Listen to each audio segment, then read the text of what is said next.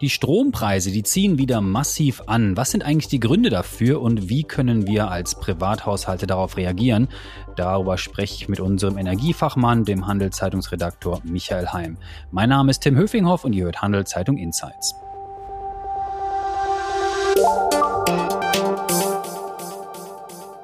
Hallo Michael. Hallo Tim. An den Energiemärkten, da war ja zuletzt in den vergangenen Wochen und Monaten wieder etwas Ruhe eingekehrt. Nun aber schrecken wir, die Medien, die Menschen wieder mit Überschriften auf, dass Strom zum Teil deutlich und massiv teurer wird. Michael, was ist da los? Ist re relativ einfach zu erklären. Ähm, letzte Woche hat die ELCOM, also die Aufsichtsbehörde über die Schweizer Stromwirtschaft, ähm, die Preise veröffentlicht für das kommende Jahr. Und die zeigen alle nach oben die zeigen nach wie vor eigentlich alle nach oben. Ähm, Im Durchschnitt oder so für einen durchschnittlichen Haushalt wird der Strom nächstes Jahr knapp ein Fünftel teurer. Ich glaube, die Rede ist davon 18 bis 19 Prozent. Ähm, allerdings gibt es natürlich große Unterschiede. Also billiger wird es eigentlich nirgends. Ich habe jetzt keinen großen gefunden, wo die Preise so sinken. Ähm, es gibt aber auch große ähm, Regionalversorger mit deutlichen Aufschlägen. Also zum Beispiel das Stadtwerk Winterthur, die schlagen noch einmal um 30 Prozent auf. Bei der BKW in Bern sind es 23 Prozent. Ähm, und dann gibt's auch andere, die IWB in Basel, da sind es nur sieben Prozent oder auch die CKW in Luzern, ähm, die müssen auch nur um circa fünf Prozent aufschlagen. Aber ich glaube, das ist so das, der, der, die Range, wo sich die meisten großen Regionalversorger drin be bewegen. Das sind ja zum Teil recht happige Aufschläge. Kannst du ein bisschen erklären, warum wir davon jetzt erfahren? Du nennst die Elcom, also nicht jeder, der im Stromthema so tief drin ist wie du, weiß, was das ist. Ist das jetzt eine Behörde, die sagt einmal im Jahr, so Freunde, jetzt müsst ihr die Preise hoch oder runterheben und dann machen das alle? Oder wir sind ja nicht nee. in der Planwirtschaft oder wie funktioniert Nee, es funktioniert, also darüber können wir nachher noch reden. Ich glaube, wir sind, wir sind, wir sind in der Planwirtschaft, zumindest okay. äh, über große Steck Strecken hinweg. Äh, nein, aber eigentlich funktioniert es relativ einfach einfach die, die Stromversorger, die müssen bis Ende August ihre Tarife fürs kommende Jahr publizieren und die müssen diese eben bei dieser Elcom äh, einreichen. Also das ist die Behörde, die schaut, ob da alles korrekt gerechnet wird, ob sich die Regionalversorger ans Gesetz halten bei diesen Tarifen und damit sie diese überprüfen können, äh, brauchen sie die Tarife ein halbes Jahr im Voraus. Und das heißt, immer im, im Sommer rechnen die alle nochmal gut durch, wie, wie teuer ist der Strom, den sie vielleicht einkaufen müssen, den sie selber produzieren und dann werden diese Tarife publiziert. Hm, jetzt nochmal einen kleinen Schritt zurück, äh, Stromkunde äh, sozusagen. Äh, Gibt es jetzt doch keinen Wettbewerb im Strommarkt oder wer da was bestimmt denn jetzt, wie hoch die Preise jetzt sind im Land? Also es ist so, wir haben seit etwa bald 20 Jahren einen halb geöffneten Strommarkt in der Schweiz. Das heißt, ähm, ein Teil ist Planwirtschaft, der andere Teil ist Marktwirtschaft und das gibt dann halt so eine sonderbare Kombination. Also konkret, du, ich, wir haben keine Wahl. Wir haben unseren Monopolisten. Äh, bei mir ist das der, der, der Versorger IWB in Basel, der mich versorgt. Ähm, da kann ich eigentlich nicht wählen, sondern die sagen einfach, so viel kommt der, äh, kostet der Strom, ähm, weil ich bin zu klein. Nur Firmen, große ähm, Bezüger mit mehr als 100.000 Kilowattstunden im Jahr dürfen ihren Stromversorger frei auswählen. Und ähm, also einfach so zum Vergleich, das, was wir so haben, das sind vielleicht zwei bis 4.000 Kilowattstunden im Jahr. Also an die 100.000 kommen wir nicht ran. Nee, keine Chance. Also das ist wirklich was für große Industriebetriebe oder vielleicht ein größeres KMU. Und bei denen gilt dann wirklich der freie Markt. Die können sich ihren Produzenten auswählen, äh, ihren Versorger auswählen. Der macht eine Offerte. Sie sagen, der Preis stimmt oder stimmt nicht oder ich wechsle. Ähm, und die kaufen eigentlich auch direkt zu Marktkonditionen ein. Also das ist eine mhm. ganz andere Welt als, was, als das, was du und ich ähm, erleben. Diese Folge wird von Schroders Schweiz präsentiert. Schroders ist einer der ersten Vermögensverwalter, der in seinen Portfolios auch Naturrisiken berücksichtigt. Was der Schutz unserer Natur mit Geldanlage zu tun hat, erfahren Sie auf schroders.ch. Woher kommen jetzt diese regional großen Unterschiede? Hängt das davon ab, das habe ich auch gelesen in deinen Artikeln, dass manche Stromanbieter einfach schlecht, ich sag jetzt mal, eingekauft haben und schlecht wirtschaften? Oder hängt das davon ab, ob man jetzt nah an einem Stausee wohnt? Also wo, wovon hängt das jetzt konkret ab? Da, da hast du schon zwei gute Punkte gefunden. Also ob die jetzt schlecht eingekauft haben, das ist immer so eine Sache rückblickend, weil der Markt war wirklich sehr turbulent in den letzten zwei Jahren. Also wie viel man da vorausahnen konnte, ist dann noch eine andere Frage. Aber den größten Unterschied siehst du eigentlich dort, ähm, da drin, wie die Stromversorger ihren Strom beschaffen. Also es gibt halt gewisse, jetzt in meinem Fall ähm, ist das ein Versorger, der hat eigene Kraftwerke. Das heißt, ähm, die IWB in Basel, die haben schon vor 100 Jahren in, in große Stauseen in den Alpen investiert, die haben eigene Kraftwerke im Rhein und die produzieren eigentlich praktisch den ganzen Strom selber. Das heißt, ähm, da bezahlst du eigentlich einfach die Kosten, die da im laufenden Betrieb anfallen. Jetzt gibt's andere, die haben keine eigenen Kraftwerke und die müssen diesen Strom auf dem freien Markt einkaufen. Und dort ähm, gehen die Preise halt rauf und runter und je nachdem, wie die Marktlage gerade so ist, wird das dann teurer. Das ist zum Beispiel der Fall beim Stadtwerk Winterthur. Das ist einer der größten ähm, Versorger ohne eigene Kraftwerke und deshalb hatten die halt in den letzten Jahren auch so solche Preiserhöhungen. Man musste aber auch wissen, in den Jahren zuvor war dort der Strom dafür dann besonders billig, weil es halt zu viel Strom auf dem Markt hatte. Also das ist eigentlich der größte Unterschied. Jetzt erinnere ich mich auch an alte Podcasts, die wir gemacht haben und auch deinen Artikel von vor einem Jahr. Äh, große Krise, Russland überfällt Ukraine, Strom, Energiekrise ohne Ende. Da kommen wir vielleicht gleich noch im Detail drauf. Äh, dann habe ich jetzt im Sommer so das Gefühl gehabt, ja, ist wieder alles aus der medialen Landschaft weg. Äh, wir besorgen uns wenig um Strom und liegen alle in der Sonne. Und jetzt geht's wieder los. Also was treibt denn jetzt konkret die Preise eigentlich? Also das eine ist das, was ich schon erwähnt habe, das ist einfach ähm, der Markt. Da gibt's auch noch Nachholeffekte ähm, bei der Beschaffung vom Strom. Und das andere, und da kommen wir jetzt zur wirklich zur, zur Krisenlage vom letzten Winter. Ähm, das ist, sind die Netzkosten, weil da bezahlst du neu ab nächstem Jahr 1,2 Rappen pro Kilowattstunde zusätzlich für die Winterreserve. Also das ist eine Maßnahme, die man getroffen hat für den Winter. Das heißt, Winterreserve, die sparen, äh, die, äh, wie sagt man das auf Deutsch? Also, die, die das sparen das ist auch. Reserve. Ist eigentlich große Batterie irgendwo in den Alpen, oder? Ja, was? kann man so sagen. Also, weißt, wir haben ja die großen Batterien in den Alpen. Das sind diese die großen Stauseen. Da wird viel Wasser drin gespeichert, ähm, dass man im Winter zu Strom machen kann. Und jetzt hat man letztes Jahr gesagt, ui, es wird eng im Winter. Wir wissen eigentlich nicht, ob das wirklich reicht oder ob wir nicht plötzlich im Februar, März, wenn diese Stauseen leer sind, vor einem Problem stehen ähm, und keinen Strom mehr kriegen. Und dann hat, hat der Bund gesagt, okay, ähm, wir kaufen da einen Teil dieses Wassers quasi oder wir bezahlen die Kraftwerksbetreiber dafür, dass sie dieses Wasser nicht durch ihre Turbinen lassen. Zumindest nicht so lange, wie wir nicht sagen, jetzt ist der Moment gekommen, wo ihr das tun könnt. Und dafür bekommen die Geld. Und irgendwoher muss dieses Geld ja kommen. Fürs Wassersparen. Also, genau, fürs Wassersparen. Also, so, genau. also du, du bezahlst eigentlich die Kraftwerke dafür, dass sie eben keinen Strom machen mit diesem Wasser. Und da kriegen die einen Betrag dafür. Das sind stolze Beträge. Und dieses Geld holt sich der, der Bund jetzt zurück von uns, ähm, indem er halt auf der Netzgebühr, die wir bezahlen, so eine kleine Zulage drauf macht. Ähm, und dieses Geld wird verwendet, um dann wieder im nächsten Winter diese Reserven einzukaufen. Und bevor wir darüber sprechen, ob die sich jetzt eine goldene Nase verdienen, noch eine Frage. Äh, diese Nachholeffekte, das habe ich nicht verstanden. Was ist damit ja. gemeint?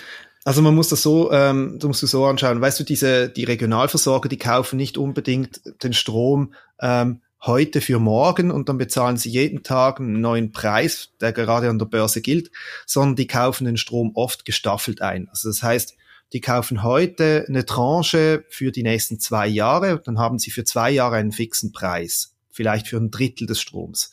Das nächste Drittel beschaffen sie dann in einem Jahr und dann wieder ein Drittel wieder in zwei Jahren. Und so glättet sich der Strompreis ein wenig, weil du das immer so gestaffelt einkaufst.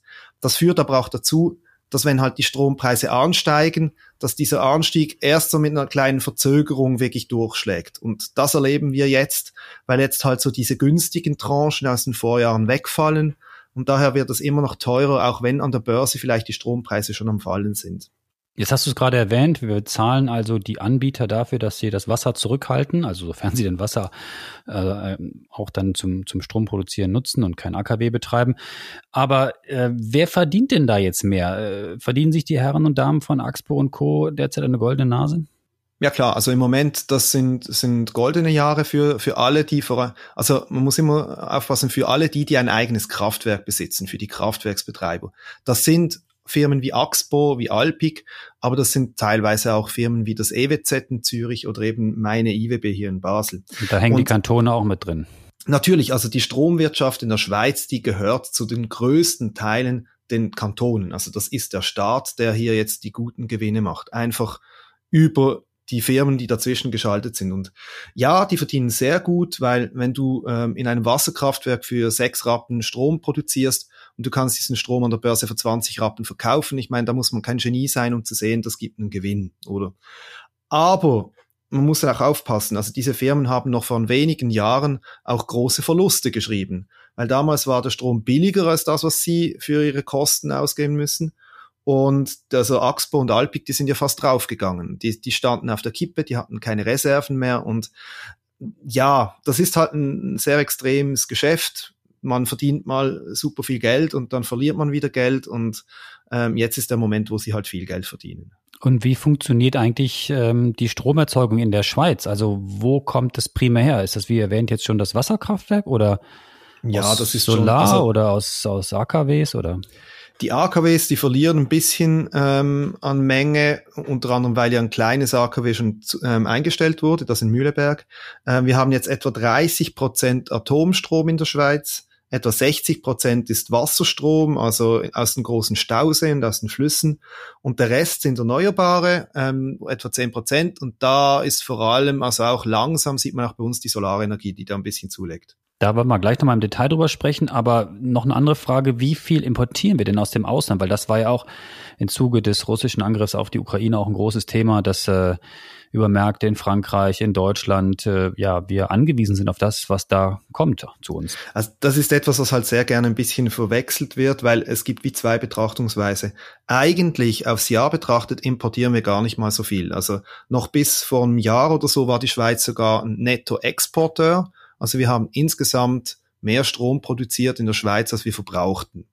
Ähm, das ist jetzt ein bisschen ähm, gekippt. Seit letztem Jahr ähm, sind wir tendenziell eher Importeur. Aber das ist nicht das Problem, sondern das Problem ist, dass unser Strom vor allem im Sommer äh, produziert wird, weil wir eben so viel Wasserstrom haben. Das heißt, die Flüsse, die sind im Sommer voll, da schmelzen ähm, die, die Gletscher ab und das Wasser fließt ins Tal runter. Und im Winter, wenn halt das Wasser in Form von Eis und Schnee auf den Bergen liegt, da wird da nichts produziert oder viel weniger. Und das ist das große Problem der Schweiz, dass wir halt im Winter sehr viel Strom importieren müssen und im Sommer sehr viel exportieren. Und damit werden wir extrem abhängig von unseren Nachbarländern. Und der Strompreis, den ich dann als Privatmensch zahle, der setzt sich dann wie zusammen oder wie wird der gebildet?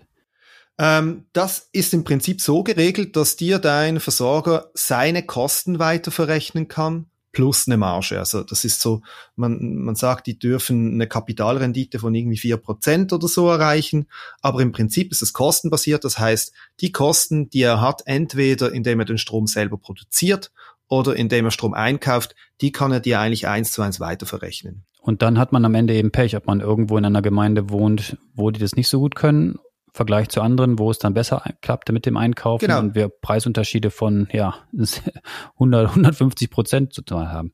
Es gibt kleine Dörfer irgendwo im Wallis, ähm, da hast du ein kleines Dorf mit einem riesigen Stausee nebendran, die kriegen den Strom fast gratis weil das gehört da irgendwie so zur Gemeindeinfrastruktur, dass man die Leute einfach mit billigem Strom versorgt. Und wenn du natürlich einen Versorger hast, der zu 100 Prozent am Markt einkauft, dann ist es im Moment sehr viel teurer.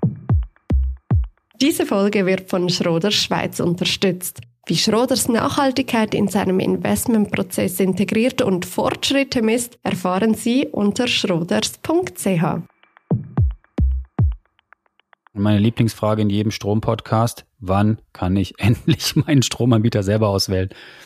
Da wirst du wahrscheinlich noch alt. Ich habe gerade äh, letzte Woche äh, eine Diskussion geführt mit einem SP-Politiker in dem Zusammenhang. Da ist im Moment gar keine Lust, das Thema wieder aufzumachen.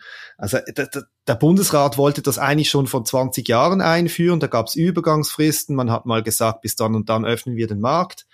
Ähm, aber politisch hatte das keine Chance. Und warum? Das gibt da so eine unheilige Allianz. Also auf der einen Seite hast du die Linken, die grundsätzlich skeptisch sind bei, bei Marktöffnungen, bei Liberalisierungen, weil dann halt nicht mehr so klar geregelt ist, wie der Preis entsteht und man auch weniger Einfluss nehmen kann. Und auf der anderen Seite hast du die Bürgerlichen, und da ist vor allem die FDP, ähm, die sehr stark involviert sind in der Stromwirtschaft, die hocken in den, in den Verwaltungsräten und diese Kraftwerke haben auch kein Interesse an einer Strommarktöffnung, weil denen ist das auch ganz äh, passabel, wenn sie den Strom einfach zu ihren Produktionskosten verkaufen können. Also äh, die, die, die Stimmung ist im Moment nicht so wahnsinnig gut für eine wirkliche Strommarktöffnung in der Schweiz. Also keine Wettbewerbsfreunde in dem Markt. Sag mal, ich habe es gerade kurz schon erwähnt, der russische Überfall auf die Ukraine, die hat in Europa eine große Energiekrise äh, verursacht. Äh, der Strom ist ja im vergangenen Monat noch deutlich teurer geworden. Ich habe es auch schon erwähnt, dann wieder ein bisschen günstiger. Wie geht es jetzt weiter? Was sind die Aussichten? Werden wir jetzt wieder äh, Stromprobleme oder noch höhere Preissteigerungen im Winter dieses Jahres sehen? Also von den Panikpreisen, die wir vor einem Jahr erlebt haben, sind wir weit weg. Ähm, die Strompreise an den, an den Strommärkten, an der Strombörse sind wieder deutlich runtergekommen. Und das hat nicht nur mit Russland zu tun. Also natürlich, Russland, da ist ja vor allem der Bezug zum Gas, weil Gas ist sehr wichtig für die Gaskraftwerke. Immer dann, wenn der Strom knapp ist, dann ähm, werden die ganzen Gaskraftwerke angeworfen und deshalb treibt der Gaspreis auch den Strompreis. Und was man hier sagen kann, ähm, man hat die Lieferungen aus Russland runtergefahren, man hat aber auch neue Lieferanten gefunden. Also da wird zum Teil Gas jetzt über neue Pipelines oder über Schiffe nach Europa importiert. Die Speicher sind im Moment rammelvoll europaweit. Ähm, also äh, da ist die Lage eher etwas entspannter. Und was auch noch dazu kommt, letztes Jahr sind in Frankreich sehr viele Atomkraftwerke stillgestanden und auch da hat es eine Normalisierung gegeben. Also wenn man jetzt auf die jüngsten Zahlen schaut, dann laufen eigentlich die AKWs in Frankreich wieder so im langjährigen Durchschnitt. Und das ist vor allem für den Winter wichtig, weil die AKWs halt rund ums Jahr ähm, immer gleich viel Strom produzieren oder nicht ganz gleich viel, aber ähm, immer etwa gleich viel produzieren. Und so ist jetzt die, die, die, die, die Aussichten, die sind, sage ich mal, verhalten positiv. Wenn es einen ganz kalten Winter gibt, haben wir immer noch ein Problem. Aber wenn es ein Winter wird wie letztes Jahr oder wenn es ein normaler Winter wird, dann sollte das eigentlich gut reichen.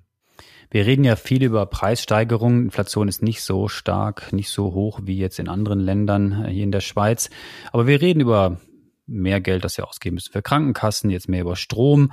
Das beschäftigt uns ja jetzt in 23 noch in 24. Gibt es denn schon Ausblicke, wie sich das mit dem Strompreis dann in 25, in 2025 entwickelt? Oder ist das, äh, muss, muss die Behörde dann nochmal über die Bücher gehen und äh, sagt uns dann im nächsten Herbst, wie es weitergeht? Also so genau wissen tun wir das natürlich erst in einem Jahr.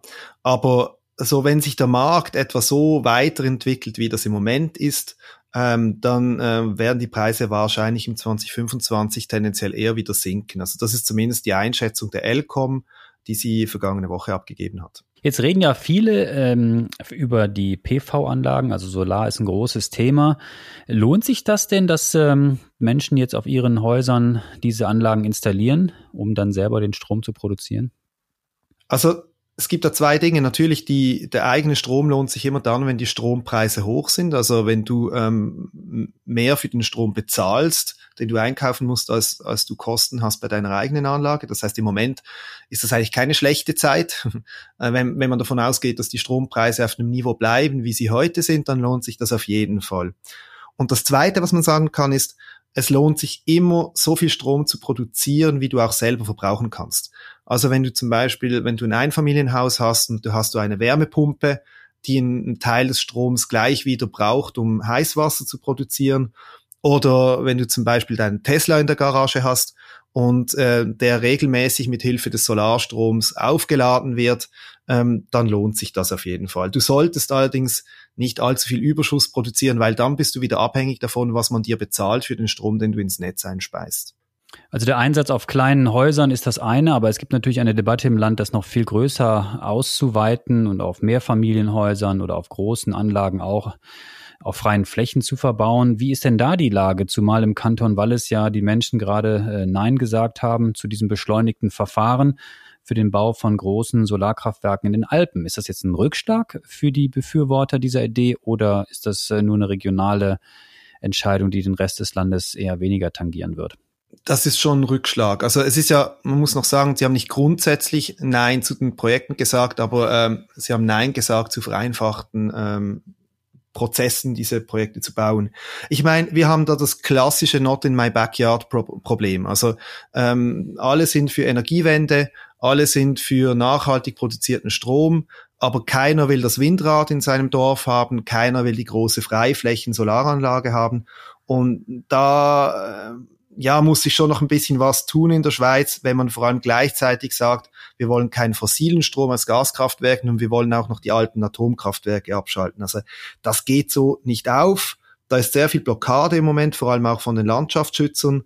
Und es gab gerade jetzt vor ein paar Tagen wieder einen Bericht der Internationalen äh, Energieagentur, ähm, der IEA, und die hat festgehalten, dass die Schweiz da wirklich stärker vorwärts machen muss. Und ähm, es ist auch so im internationalen Vergleich, gerade in Europa, auch bei vergleichbaren Nachbarländern, also da hinken wir schon noch hinterher, vor allem bei, bei Solar und Wind gibt's ja praktisch gar nicht in der Schweiz. Letzte Frage nochmal zum Thema Blackout oder drohender Blackout. Also ist noch gar nicht so lange her, im Winter 2022. Da hatten wir alle über diese schwierige Situation geredet und der Bundesrat äh, kam sogar mit Notverordnungen, Notverordnung, schweres Wort, Notverordnung zum Thema Strom äh, an uns heran. Und es, wir haben wirklich darüber debattiert, ob man noch Netflix schauen darf und wie lange und ob die E-Autos bei einer Strommangellage fahren dürfen oder nicht. Also ist das jetzt vom Tisch oder kommt diese Debatte jetzt im Winter wieder auf?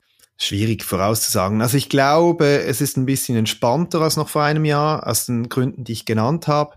Ich meine, äh, es wird weiterhin diese Szenarien geben für den Winter. Man wird sich weiterhin Gedanken machen, was in einer Mangellage passieren wird, weil etwas darfst du nicht vergessen ähm, die, die Mangellage, die trifft nicht einfach nur äh, bei dir in Zürich oder bei uns in der Schweiz ein, sondern das ist ein gesamteuropäisches Thema. Und äh, wenn es wirklich eng wird in Europa, dann kollabiert das Netz auf dem ganzen Kontinent. Und ähm, das ist ein extrem schwarzes Szenario. Die Wahrscheinlichkeiten sind sehr klein, aber es lohnt sich dann natürlich, sich dafür für den schlimmsten Fall vorzubereiten.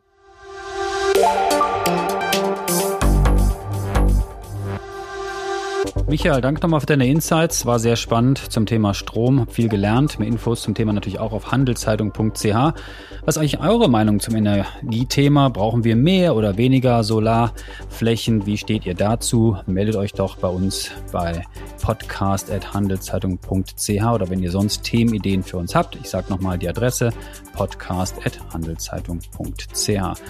Wir freuen uns über eure Rückmeldung und noch mehr, wenn ihr uns abonniert bei Spotify, Apple oder wo auch immer ihr uns zuhört. Bis dahin, danke dir nochmal, Michael. Bis zum nächsten Mal. Ciao. Ciao.